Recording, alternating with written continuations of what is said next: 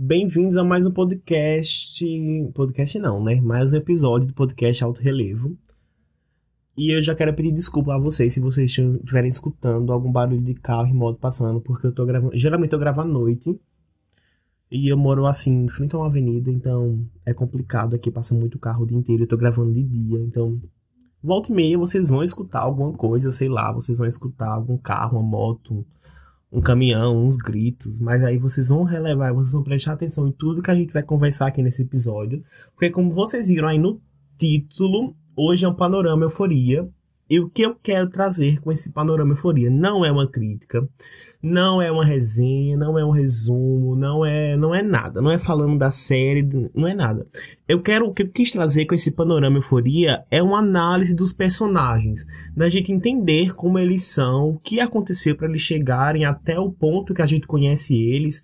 Uh, o que aconteceu na infância, quais são os caminhos, é, por que eles agem daquela forma, por que eles tomam certas decisões, porque a, é, a gente sabe muito bem que no mundo fictício tem os personagens, mas se você mergulhar no mundo fictício, você vai ter os personagens como realmente pessoas, onde você pode decifrar personalidades, onde você pode analisar comportamentos e afins, sabe?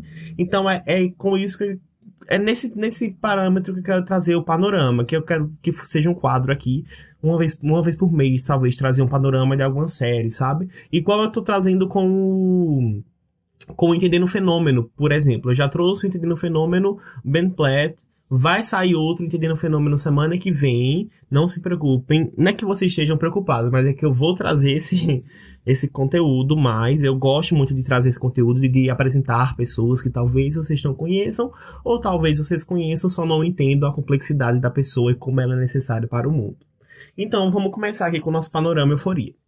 Uh, antes de começar realmente falando dos personagens, para quem nunca assistiu Euforia, é uma série da HBO, tem oito episódios, Uh, é, com Zendaya, com certeza você conhece Zendaya da, das séries da, da Disney, né? Ou de Homem-Aranha, o que ela fez, ela faz também Homem-Aranha, os últimos agora, né? O De Volta ao Lar e o Longe de Casa. É, e também é com Jacob Elord, que ele é o protagonista, né? O mocinho ali do Barraca do Beijo, ele é o namorado de ela. Enfim, eu acho que todo mundo já sabe o que, está acontecendo. Todo mundo já assistiu Euforia, é uma série muito boa, indico. Uh, eu vou só dar aqui uma breve sinopse que eu peguei no Google mesmo, nem pra me entender muito, só para vocês entenderem. Euforia acompanha a vida de Rue, que é Zendaya, né, que é interpretado por Zendaya, um adolescente de 17 anos, dependente de química, que acaba de sair da reabilitação. Quando a gente for falar mais dos personagens, eu vou falar de Rue com certeza, a gente vai, a gente vai entender o que aconteceu até ela chegar na reabilitação, porque é explicado na série, mas é de uma forma bem rápida, só já pra gente entrar no mundo da série e não perder muito tempo com o que aconteceu antes, mas eu vou falar bem detalhado. À medida que ela tenta voltar à rotina, ela percebe que seus colegas de escola também enfrentam os próprios desafios envolvendo sexo, drogas, traumas e mídias sociais. Então a gente já consegue ver que essa série ela é trata de um tema pesado, de temas pesados e não tem nenhuma glamorização é, eu já vi algumas críticas falando que séries como essa, como 13 Reasons Why, trazem uma certa glamorização do tema e de incentivação, mas na minha realidade, pro que eu vi, pro, pro que eu assisti de euforia, eu não consegui. É, como é que eu posso falar? Eu não consegui pegar essa visão sobre euforia, que ela incentiva o uso de drogas, ou que ela incentiva o relacionamento abusivo, que ela incentiva, enfim, inúmeras coisas que apontaram, até porque a pegada da série é, é um pouco diferente do que a gente está acostumado a ver. Por exemplo, a protagonista, que é Rue, ela conversa diretamente com o espectador, então você que está assistindo, você consegue ouvir ela diretamente falando com você, então ela tem episódios, é só assistindo para você entender realmente o que tá acontecendo, o que eu tô tentando explicar. Ela consegue. Ela, a série é narrada, né? Em, em, algumas horas ela é narrada pela Zendaya, que é a Rue, e ela, ela tem um, um, monólogo que é diretamente pro espectador, pro público. Então, ela consegue dar dicas, ela consegue dar conselhos de como você sair de certas situações e, e consegue. Ela vai ter algumas. Eu, eu separei aqui uma frase dela. Eu ia falar até depois. Não, vou falar depois. Mas essa frase dela é uma frase muito impactante e muito importante, porque é quando começa a se quebrar o, o estigma de que realmente a droga está sendo incentivada nessa série. Enfim, vamos conversar, vamos começar, né? Já falei demais, nossa, já são cinco minutos falando da coisa que nem era para estar tá falando, mas tudo bem. A primeira personagem que eu separei aqui pra gente entender o que tá acontecendo é Rue, a protagonista, interpretada por Zendaya. Então vamos lá. Rue ela é viciada em drogas e ela não tem vontade alguma de mudar isso nela, esse fato. Ela não quer mudar. Ela foi diagnosticada já na infância com transtorno obsessivo compulsivo, déficit de atenção, ansiedade e possivelmente desordem bipolar. Essa é uma das cenas da primeira, do primeiro episódio, assim, logo no começo, onde a gente já conhece essa infância de Rue, que foi bem turbulenta com os pais, uma coisa bem complicada, e já sendo diagnosticada com tudo isso, já foi uma bomba, né? Então, com 11 anos, depois de um ataque de ansiedade, ela foi internada e ela teve que tomar uma medicação intravenosa. E ela descreveu que foi o que ela sempre procurou na vida dela. O que ela sentiu depois dessa medicação intravenosa, ela descreveu que foi a coisa que ela sempre buscou na vida dela inteira, que ela estava procurando, que ela estava atrás, e ela achou finalmente nessa medicação.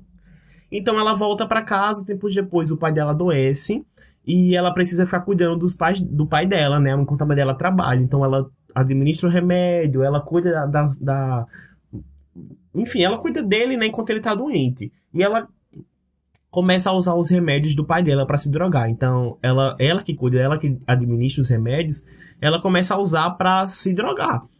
Passado algum tempo, o pai dela morreu, ela não conseguiu administrar bem essa dor. A gente vai falar um pouco daqui a pouco sobre isso, uh, sobre como foi a morte do pai dela para ela, né? Como foi que ela administrou esse sentimento dela, mas enfim, né? Passado algum tempo, Ru tem uma overdose e ela tá prestes a morrer engasgada com o próprio vômito, até que a irmã dela, né, a irmã dela Dia, é, encontra ela. E aí, gente, é um ponto crucial, porque ela tava ali, ela ia morrer. Ela tava engasgada com o próprio vômito, tanto que ela tava drogada. E a irmã dela encontra ela. É uma situação muito triste porque a irmã dela não sabia desse lado e é, conhece logo assim de cara, né, nessa cena bem reveladora, não que reveladora, mas cena muito pesada. Depois desse episódio, né, dessa overdose, ela é mandada para reabilitação e ela volta. Ela passa dois meses na reabilitação e ela volta. E ela precisa continuar a vida agora seguindo um novo padrão limpa, né? Com fé em Deus que ela vai conseguir. E é aí que a série começa. A série nos passa toda essa informação, mas o presente real começa quando ela volta da reabilitação. Uh, Rue é uma personagem muito sarcástica e, assim, ela é bem sarcástica. Você consegue ver é, quando ela tá falando, né? Quando ela fala tanto com, com os outros personagens, como quando ela fala com a gente que tá assistindo, que ela dá uns pitacos, assim, às vezes, e ela fala os, uns monólogos, é bem, ela é bem sarcástica ela luta muito contra ela mesma, porque ela tem muitos impulsos, que ela. Os impulsos é que, que né, fazem com que tudo aconteça, com que todas as coisas aconteçam. Ela é muito dependente das drogas, muito. E ela não é uma pessoa ruim, mas quando ela tá na dependência das drogas, quando ela tá drogada, é quando destaca os aspectos mais negativos da personalidade dela. Então é quando ela é grossa, é quando ela fica isolada, ela, é quando ela fica obsessiva, por exemplo. Quando, é, ela, quando ela tá bem, ela tenta ajudar a mãe dela, mas quando ela tá sob o efeito das drogas, ela fala um monte de bosta na mãe dela, ela manda a mãe dela se ferrar, ela fala muita coisa a mãe dela. E a mãe dela rala muito para tentar manter elas, porque ela trabalha e ela trabalha muito para tentar manter Zendaya, ou Zendaya, Rue e a irmã dela, né? Ela se isola. Aparentemente, ela tinha uma melhor amiga chamada Lex mas ela se isola muito da, dessa amiga dela a ponto de dela não ter para quem recorrer, sabe? E ela também fica muito obsessiva, como a gente vai ver daqui a pouco, na questão do relacionamento dela com Jules, que é outra personagem, né, que a gente vai ver daqui a pouco. E é isso, o relacionamento dela é de, de. o relacionamento de, de Jules e de Rue darem um episódio só para eles, mas eu não quero estar tá enchendo muito sobre assim, séries que não estão tendo uma atualização. Eu só trouxe euforia porque eu acho que os personagens eles são muito bem construídos e muito complexos e muito reais para nossa realidade. Então, a gente analisar é, obras, a gente analisar é, coisas que artes, né? É uma arte, euforia é uma arte, para a gente trazer conclusões para nossa cabeça e para saber como o mundo funciona é muito importante. É por isso que eu estou trazendo essa, esse episódio de hoje. Ok. Rue, ela, eu não acho ela muito antissocial, até porque ela tem vários tipos de, de amizades ali entre as garotas, né, entre as meninas do, do círculo, e cada um é bem diferente e é, Rue consegue transitar entre todas muito bem, sabe? Ela é capaz de se dar bem com muitas pessoas, muitas pessoas, a gente consegue ver isso na série. Ela, não, ela é uma pessoa que que, não rejeita, sabe? Não é que ela não sabe se portar. Ela sabe, ela só não quer, ela só não tá afim, sabe? ela teve um, relacion, um relacionamento muito complicado com a sexualidade dela e ela lutou muito uh, com a heterossexualidade, né? Porque esse é um do, dos pontos da série, é a questão do, do espectro, se você realmente é 100% hétero, se você não é. Enfim, ela lutou muito quando era mais jovem, porque as pessoas né, sempre botavam pressões que as garotas tinham que ficar com os garotos. Então, uh, quando ela era mais nova, ela sempre caía muito nessa pressão das pessoas até ela perceber que ela era realmente lésbica, né? Até ela chegar nessa conclusão, né? É, até ela se descobrir, né? Sua irmã mais nova, né, que é, que é Dia, percebe que ela tem os sentimentos por Jules, que é uma garota, né? E ela fala do sentimento dela pra mãe dela. E isso fica claro pra gente que tá assistindo que ela já tinha se aberto pra, pra família, que ela era lésbica, mas não é uma cena que a gente consegue ver como foi que aconteceu isso. O senso de humor dela é muito bom, como eu falei. Quando ela fala diretamente com a gente, é, a gente consegue ver como ela é bem humorada e como ela é bem sarcástica, bem irônica. É bem legal. Muito legal ver essa, essa, essa, esse lado dela. Ela tem uns monólogos muito legais também, como eu já falei. Ela costuma fazer muita piada de maneira assim, sarcástica, sabe? As piadas dela são muito engraçadas. Não é que é engraçado, é que tem um humor, é, um humor, sabe, assim, perverso, vamos dizer assim. É. É isso, eu acho.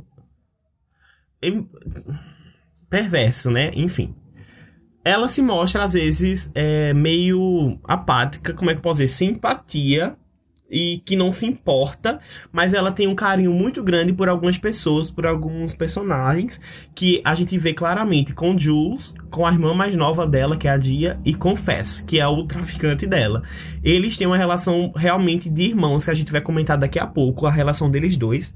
E é incrível como como ela consegue se apegar tanto a ele e ele a ela, mesmo sabendo que ele é assim, tem até um, uma cena, acho que eu vou até comentar sobre isso aqui no roteiro, mas eu vou deixar para comentar depois. Ela, uma coisa que a gente que eu disse que eu ia falar depois era sobre o pai dela, como ela não não aceitou bem, não é que ela não aceitou, ela não soube administrar bem a, os sentimentos dela sobre a morte do pai dela. Ela é sempre mostrada vestindo as roupas que o pai dela usava antes de adoecer. Eu acho que é para mostrar, eu, acho que ela ela se sente mais segura fazendo esse se sente mais segura no, no, universo, num traje, numa vestimenta que para ela é uma armadura, porque ela amava muito o pai dela, ela cuidou dele até os últimos dias. Então eu acho que para ela é uma coisa que guarda ainda um ressentimento muito grande, mas é, ela usa como uma proteção, sabe? Em muitas ocasiões ela discutiu com a mãe dela, que a mãe dela jogava na cara dela que ela né, não, ainda não tinha superado muito bem. Só que ela também gosta bastante da mãe dela, a gente consegue ver, né? Enfim. Agora, como eu tinha falado, eu vou falar um pouco, gente, do relacionamento de Rue e Fess, que é o traficante dela. Eu também gosto muito dele como personagem, assim, uma opinião de espectador, eu gosto bastante dele. Tudo bem que ele é o traficante, mas assim, eu gosto bastante dele. Tem gente que não é traficante que é muito pior do que ele, então vamos pensar nisso. Fez, ele, é ele é o traficante de Rue, como eu já falei, mas ele tinha um relacionamento muito amigável, também complicado, como irmão, né? Como eu tinha falado ele se sente preocupado depois que Rue tem o overdose. A gente consegue ver que ele fica bem preocupado, até o ponto de ele se recusar a vender drogas para ela. É o sustento dele, que ele é um traficante, mas chega um ponto que ele tá tão preocupado com ela que ela já bateu tanto na porta da casa dele atrás de drogas que ele fica preocupado e ele não quer mais vender drogas para ela. É uma cena muito incrível. A Zendaya foi muito bem, é, como é que eu posso falar? A crítica se rendeu a essa cena porque foi, é uma cena muito pesada, muito muito sentimental. É uma cena que que transmite muito, muito sentimento. É ela batendo na porta da casa dele, querendo drogas, e ao mesmo tempo ele tá do outro lado, escutando tudo que ela tá falando. Ela culpa ele muito por por ela estar tá naquele estado, porque ao mesmo tempo que ela não quer estar tá naquele estado, ela busca continuar e ela culpa ele por estar tá naquele jeito que ela diz que foi ele que vendeu as drogas, então a culpa é de tudo que tá acontecendo é dele. Ela só tava com ressentimento por causa de Juice, aconteceu um desentendimento entre elas duas e ela foi lá atrás de drogas, né? Mas enfim, essa cena é uma das cenas que mais corta meu coração, porque é muito pesada mesmo.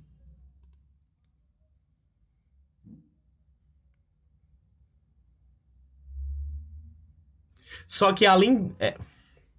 Só que acima disso, eles são muito protetores um do outro. Fez já, já ameaçou matar. Já ameaçou. Vê pra isso. Ele já ameaçou matar um cara que tava mexendo lá com. A gente vai falar dele daqui a pouco. O nome dele é Nate. Já ameaçou matar esse Nate se ele não parasse de mexer com o Rue e com os amigos dela. E ele já falou: Ó, oh, você quer que eu mate ele? Eu posso dar um jeito. E ela falou: Olha, eu vou falar primeiro. Se não der certo, eu te, te aviso e você faz aí o negócio. Então é bom ver essa parceria que, independente das drogas e do que tá acontecendo ali com o Zendaya e na vida dele também, que a gente consegue ver ali uns dramas da, da vida de Fez, é, eles se apoiam um ao outro.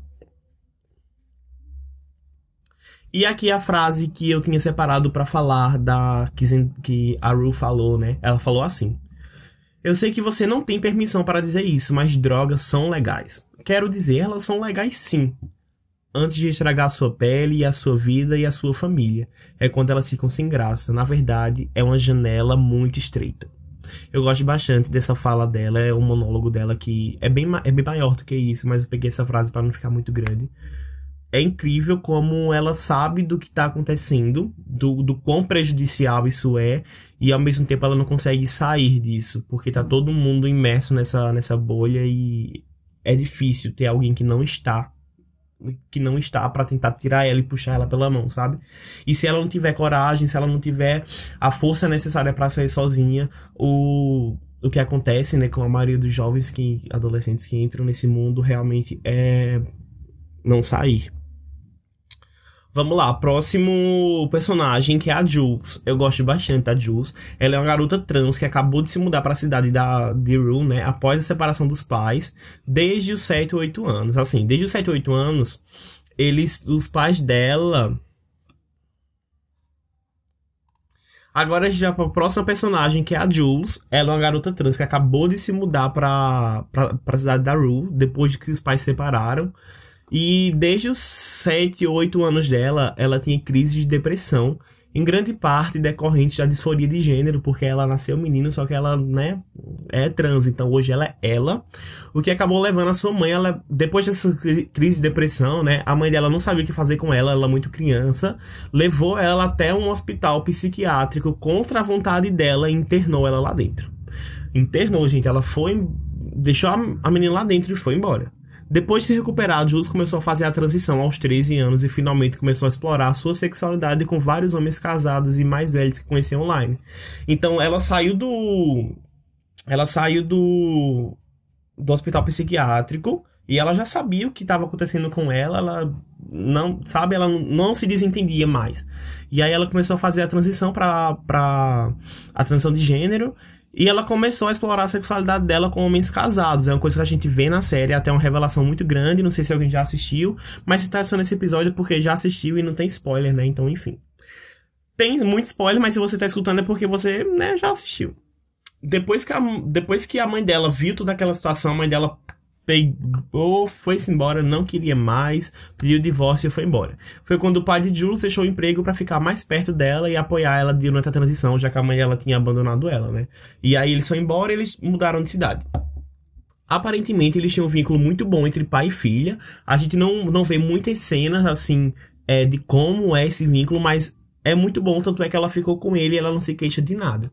É, Rue ficou, quando Rue conheceu ela, ela ficou bem curiosa sobre Jules, porque foi a cena, a cena que, que Rue vê Jules pela primeira vez é uma cena bem forte, que é quando Jules tá sofreu uma, acabou de sofrer um assédio, ser assediada, né? E aí ela pega uma faca e ela se corta assim. ela fala: "Tá bom, então vem aqui me matar, não sei o quê". É uma cena bem bem impactante e, e Rue já fica assim: "Nossa, que menina louca". Aí depois elas se conhecem formalmente, né? Enfim, elas vão para casa juntas. Elas vão para casa da para casa de Jules, porque Jules estava com um corte e aí como a a Rue cuidava do pai dela, ela sabia tratar ferimentos e tudo mais.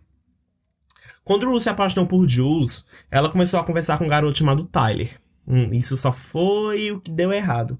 Porque Rue, é, Jules, ela tava na cidade e ela tava se descobrindo, ela tava ali, né? É, fazendo o, a ronda. E aí ela começou a chamar. É, começou a conversar com um cara chamado Tyler. Que depois a gente veio descobrir quem era, né? Que era que era Nate, na verdade. Vou falar de Nate depois de Jules agora. E é isso, gente. Não tenho o que falar, porque se eu falar mais eu vou dar muito spoiler. Eu não quero falar da série, eu quero falar mais de como a, a ela se comporta. É, o, o, a transição de como é que eu posso falar? A transição de Jules deu a ela muito empoderamento, deu a ela muita confiança sobre quem ela é. Então, ela se permite estar em dúvida às vezes, mas ela sabe quem ela é, ela sabe quem ela gosta, ela sabe quem ela não gosta, quem, ela sabe quem ela pode beijar e quem ela pode ter um futuro, sabe? Ela é bem confiante. E tudo isso eu acho que foi graças sim a finalmente ela se encontrar no mundo e ela saber quem ela é. O relacionamento de Rue e Jules deu uma desandada ali com o tempo, né? Porque tem um episódio que Jules vai embora para uma cidade reencontrar os amigos e Rue fica devastada em casa porque Rue é muito dependente de Jules para tudo e emocionalmente assim em todos os níveis. Uh, Jules ela sempre é, tentava fazer com que Rue fique, ficasse sóbria, sabe? Ela chegou a dizer assim na cena: se você não ficar sóbria, eu não vou ser mais a sua amiga. E Rue amava Jules assim, ao nível extremo. Então ela começou a tentar, só que, né, a, tentativa dela tentava uma, falhava duas vezes. Era assim. Ok. Jules.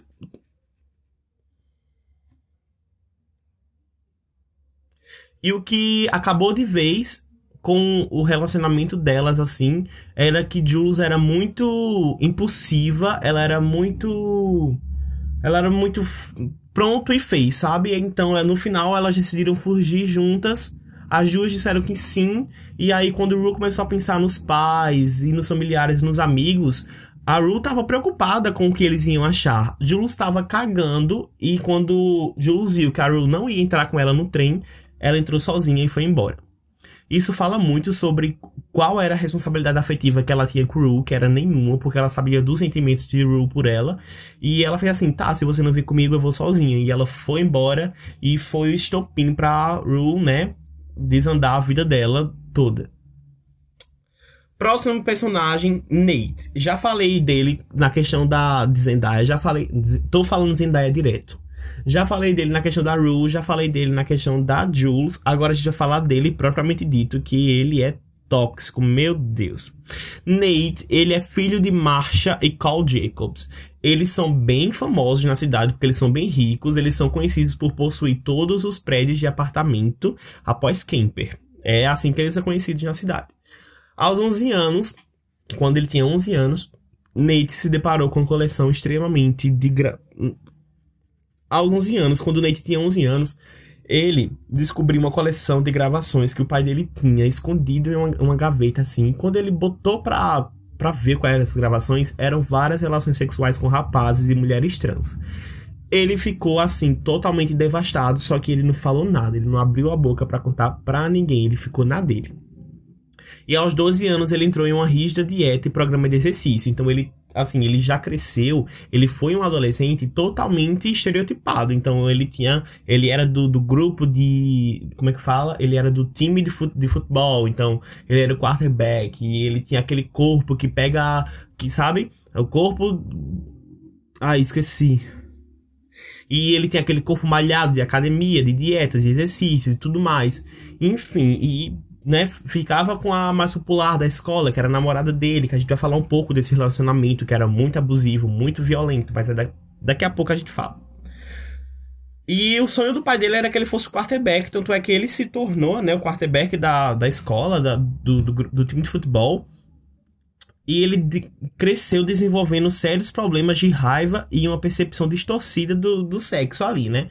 Então, quando ele era criança, ele tem uma cena, porque cada episódio conta um pouco da história da infância do personagem. E tem uma cena no episódio Nate que o pai dele ensina como é ser homem, o que é ser homem, como é que vai ser homem. Enfim, é uma cena totalmente tosca nos dias atuais, né, no, no presente que a gente tá vivendo, que a série tá se passando, Nate, ele invade a casa de um cara chamado Tyler, e ele dá uma surra nesse cara com... Gente, é uma surra que o cara fica cego, ele... Ele fica cego, ele não consegue ver o que tá acontecendo da surra que ele levou, acusando ele de estuprar Mad, que é a namorada dele. Só que o que aconteceu, gente? Ele não estuprou Mad, Mad realmente ficou é, transou com esse cara, com esse Tyler. Só que Nate, ele, ele, o relacionamento dele é tão tóxico que ele faz as coisas, ele faz, a, ele comete essa violência e coloca na cabeça dele que é para proteger a namorada dele, uma forma totalmente tóxica e arrogante de, de ser, sabe? É uma coisa muito estranha, gente.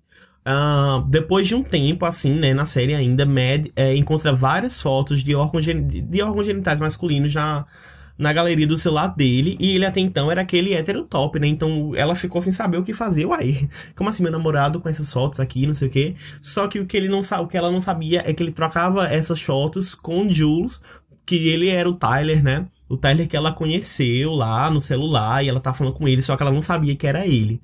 Depois a gente vai entender porque essa informação é importante. E aí, quando tudo desanda, quando tem uma festa na, na cidade, né? Que. Tem uma festa na cidade que é. Eu não sei, mas é quando os pais deles vendem um. Os pais dele vendem um, um chile, parece, que é super famoso e vai todo mundo comprar. E aí o pai dele é a atração do, da festa. E aí, Maddie que já tá transtornada, depois de muitas brigas, depois de descobrir isso no celular dele, ela já tá louca. O que é que ela faz? Ela toma um negócio lá que ela fica loucona, uma droga, eu não lembro o nome da droga, uma droga bem, acho que era êxtase. E aí ela faz uma cena na frente da cidade inteira, falando nos podres tudo. E aí ele agarra o braço dela e joga ela assim num, isso, né, ela sai agarrando, ele agarra o braço dela e sai puxando ela no meio do povo. E aí ele joga ela atrás de um trailer e eles começam a brigar ali. E ele deixa vários hematomas no pescoço, no braço. Ele realmente ele agrediu ela ali de uma forma. Ele já vinha agredindo muito antes verbalmente, né? A gente, a gente consegue ver que ele já vem agredindo ela muito antes. E aí ela confronta ele sobre aquelas fotos que ela, que ela tinha achado. E ele não consegue dar uma desculpa porque ele não podia falar o que ele estava fazendo, né? Com, com Jules.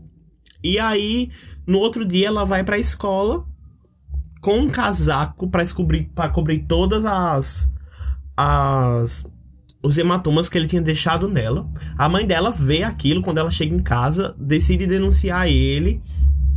E aí, ok, decide denunciar ele. E quando eles estão na escola, a polícia chega, pega ele, pega ela. Nossa, gente, é um fervo, porque aí eles tiram foto tira fotos dos hematomas dela tudo mais, e ela nega até a morte que foi ele. Ela não fala por nada que foi ele.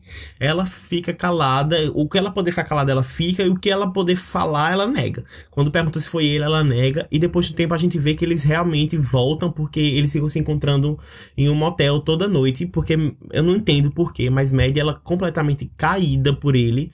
Eu nunca entendi como é essa relação deles, porque ela não parece ser uma menina boba a ponto de não conseguir sair de um relacionamento relacionamento abusivo. Eu sei que não é culpa da vítima entrar no relacionamento abusivo, até porque ela não consegue é, saber antes, né, antes de entrar. Mas ao mesmo tempo, Maddie, ela teve muitas oportunidades de se livrar de Nate e eu não consigo entender por que ela sempre se submetia a continuar com ele. Até quando ele fez coisas, né, que ela poderia dizer, não, aqui chega. E aí ela poderia ter falado, olha, foi ele sim, ele fez isso comigo no dia tal, tal, tal. Ela falou que não era ele e ainda encontrou com ele no motel depois daquele dia.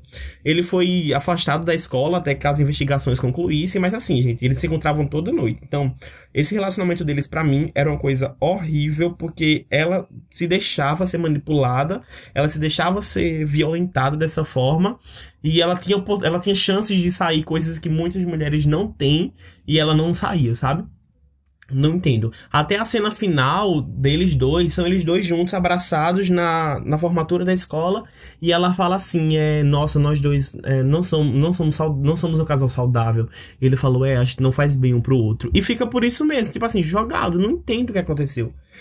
Agora, falando um pouco de média, a gente tá falando um pouco dela aqui, vamos falar mais um pouco agora. Em algum momento ali do ensino médio, ela começou a desenvolver esse, esse fascínio por Nate ela começou a dizer: Eu quero ele pra mim, e ok. E aí eles começaram a sair. Enfim, no começo do relacionamento, né? Que era tudo muito lindo. E ele dava flores para ela todos os dias. E dizia que realmente amava. E Mad retribuía nesse amor. Só que o que estava acontecendo é que depois de um tempo ela já começou a usar esse amor dele, pelo menos no começo, para ganhar coisas, né? Então, assim. Gente, ela ganhava muita coisa. Ela ganhava, né? Roupas e, e grife, muita coisa a Nate sempre presenteava ela com essas coisas. No, eles, depois de um tempo, começaram com essa picuinha de querer fazer ciúmes um no outro. Foi quando o Mad ficou com esse cara, Tyler, que ele foi lá e deu um, uma surra nele. E, ok, ele, eu acho que o problema é que Nate, ele cresceu, ele é uma pessoa bagunçada, sabe? Ele gosta de, de, de usar a violência pra justificar, sabe? Tipo assim, ah não, eu vou bater nesse cara porque ele botou ela em perigo. Só que na cabeça dele estava certo, só que não tinha acontecido nada. Ela não estava em perigo, ela tinha feito o que ela queria. Ela transou com o cara lá porque ela queria. E ele botou na cabeça dele que ele, que o Tyler estuprou, estuprou ela e, gente, e foi lá bater nele. Tipo assim, o quão bagunçado é a mente de uma pessoa dessa. Nate e Maddie, eles se amam muito, mas assim, a gente consegue ver assim que tem um amor muito doido ali, mas o relacionamento deles é muito violento, é muito tóxico. Como eu tinha falado no último episódio, ah, eu tenho umas falas aqui certinhas. Eles falam assim, é Maddie diz a Nate que o relacionamento deles não é saudável, e Nate diz que sabe que não é bom para eles. então, porque não acaba logo, gente. A gente só vai esperar agora para a segunda temporada saber como vai ficar essa palhaçada. E agora, nossa última personagem que eu tive que escolher a dedo ela, mas ela era uma das. Não, não é que eu escolhi a dedo. Ela sabia que eu ia falar porque é a minha personagem preferida. Cat. Eu gosto muito dela porque é, ela tem uma construção muito bonita como personagem. Ela tem, ela tem um desenvolvimento, sabe? Não é como os outros que a gente já conhecia quem era e continuou a mesma coisa. Ela não, a gente conhecia uma forma dela e a gente terminou a série com uma forma totalmente mudada, diferente. Enfim, uma coisa incrível. O episódio dela começa com a introdução é, na infância dela, como todos os outros. E na infância dela, ela ganha peso depois de um acampamento que ela foi. E ela perdeu o primeiro namorado, né? Ela perdeu o primeiro namorado. Quando ela chegou, o namorado dela já, já chegou nesse acampamento. O namorado dela já tava com outro e ela ficou aí desestabilizada. E foi o catalisador para que tudo acontecesse. E ela começou a engordar e as pessoas começaram a jogar ela na sarjeta, né? Ela não era mais uma pessoa depois que ela começou a engordar. As pessoas começaram a chutar ela para todo lado que ela fosse. E a gente vê ela, ela desenvolvendo um, um relacionamento muito íntimo com ela mesma, porque aí ela, ela começou a fazer fanfics e ela era muito solitária na, na adolescência dela, porque não tinha ninguém ali com ela. A mãe dela sempre. É, como é que eu posso falar? A mãe dela queria que ela fosse, né, o padrão, mas aí ela não, ela não tava afim, sabe? Ela ia pra spa, ela fazia tudo para ser do padrão, só que não era o que ela queria. Ela queria ser do jeito que ela fosse, queria que as pessoas aceitassem, sabe? E o primeiro passo, eu acho que para as pessoas começarem a aceitar é você se aceitar, e foi o que ela fez. Então ela era famosa no Tumblr, ela tinha um, uma fanfic lá, parece que era do, do One Direction, não me lembro. E aí, aparentemente, aparentemente não, né? Tem um vídeo dela de sexo vazado, só que não mostra muita cara dela, só o rosto dela. Não, não mostra muito o rosto dela, só o corpo assim. E aí ela consegue dizer que não foi ela e tudo mais, não foi eu. Ela consegue negar, só que aí uma vez na internet, né? Não tem mais o que fazer. E aí ela vê que ela fica famosa na internet, na, na Deep Web, por causa desse vídeo dela. E ela veste uma máscara e começa a gravar, começa a fazer né, uma live dela é, exibindo o corpo dela. E aí ela começa a conversar com um cara chamado Johnny, que tá disposto a pagar para assistir ela ali, né, fazendo o show dela com a máscara e tudo mais. Sem saber como é que funcionava esse dinheiro, ela pede conselhos, né, pra Fess, que é o traficante, sobre como é que usa o Bitcoin, que era a moeda que ele estava usando ali na internet, a moeda digital, né. Enfim, depois que ela começa a crescer no, no, no Skype, que é onde ela fazia os shows, poxa, ela se transformou, ela começou a, a se aceitar. Ela viu que o corpo dela era uma coisa poderosa e que ela podia usar aquilo para não exatamente para se empoderar dessa forma como a gente viu nas séries, mas que ela podia começar a se amar, sabe? A partir do que ela, a partir do que ela estava aprendendo com o corpo dela, ela estava vendo novas formas de usar o corpo dela e não necessariamente só para isso, ela poderia usar para viver, para ir à escola. E foi isso que ela fez. Com o dinheiro que ela ganhava, ela começou a comprar roupas que, que, que, que ela gostava e não que ela tinha que usar, mas que ela gostava e que ela se sentia bem, que ela se sentia bonita, que ela se sentia, sabe, ela mesma. E aí todo mundo começou a notar essa diferença e eu até anotei uma frase aqui dela, muito boa, pra gente terminar esse episódio, porque não tem frase melhor para terminar. Ela falou assim: Posso ser sincera com você? O que eu percebi é que toda a minha vida, tudo que eu tentei fazer é pegar menos spa. Tentei me esconder de caras que sussurram para o um amigo em voz baixa enquanto eu passava. Passei a vida toda com medo do que as pessoas descobrissem que eu era gorda, mas honestamente, quem se importa? Não há nada mais poderoso do que uma garota gorda que não se importa. E é aqui que eu termino esse episódio. Eu não poderia terminar de forma melhor com esse, essa fala da Cat. Perfeita. Minha personagem preferida de Euforia, com certeza. Não sei se teremos mais episódios de Euforia, porque, como eu falei, é uma série que tá parada, né? Ela vai ter segunda temporada, ela foi renovada, mas é uma série que não, nos, não, não tem mais informações. As informações já foram dadas e muita gente já fez análise, enfim, não, não tem mais o que eu trazer de novo. Eu pensei em trazer isso porque a análise de personagens é uma coisa que sempre me despertou, assim, curiosidades e, des descobrir né, o que, que eles fazem, como foi que eles chegaram até aquele ponto onde a gente assiste, onde a gente conhece eles, para mim é um caminho bem importante e é bom a gente ver ainda mais séries como essa que tratam de, de temas relevantes que acontecem todos os dias, que acontecem durante, desde o início da humanidade, então pegar ensinamentos de pessoas, né, independente se for obra ficcional, é muito interessante. Eu, pelo menos, gosto, e se vocês gostarem, eu vou entender e eu vou trazer mais, ok? De outras séries, claro, mas aí é isso, gente. Muito obrigado quem estou até aqui. Esse episódio ficou enorme, eu acho. Nem tô vendo, mas é isso aí. Fiquem com Deus até o próximo episódio.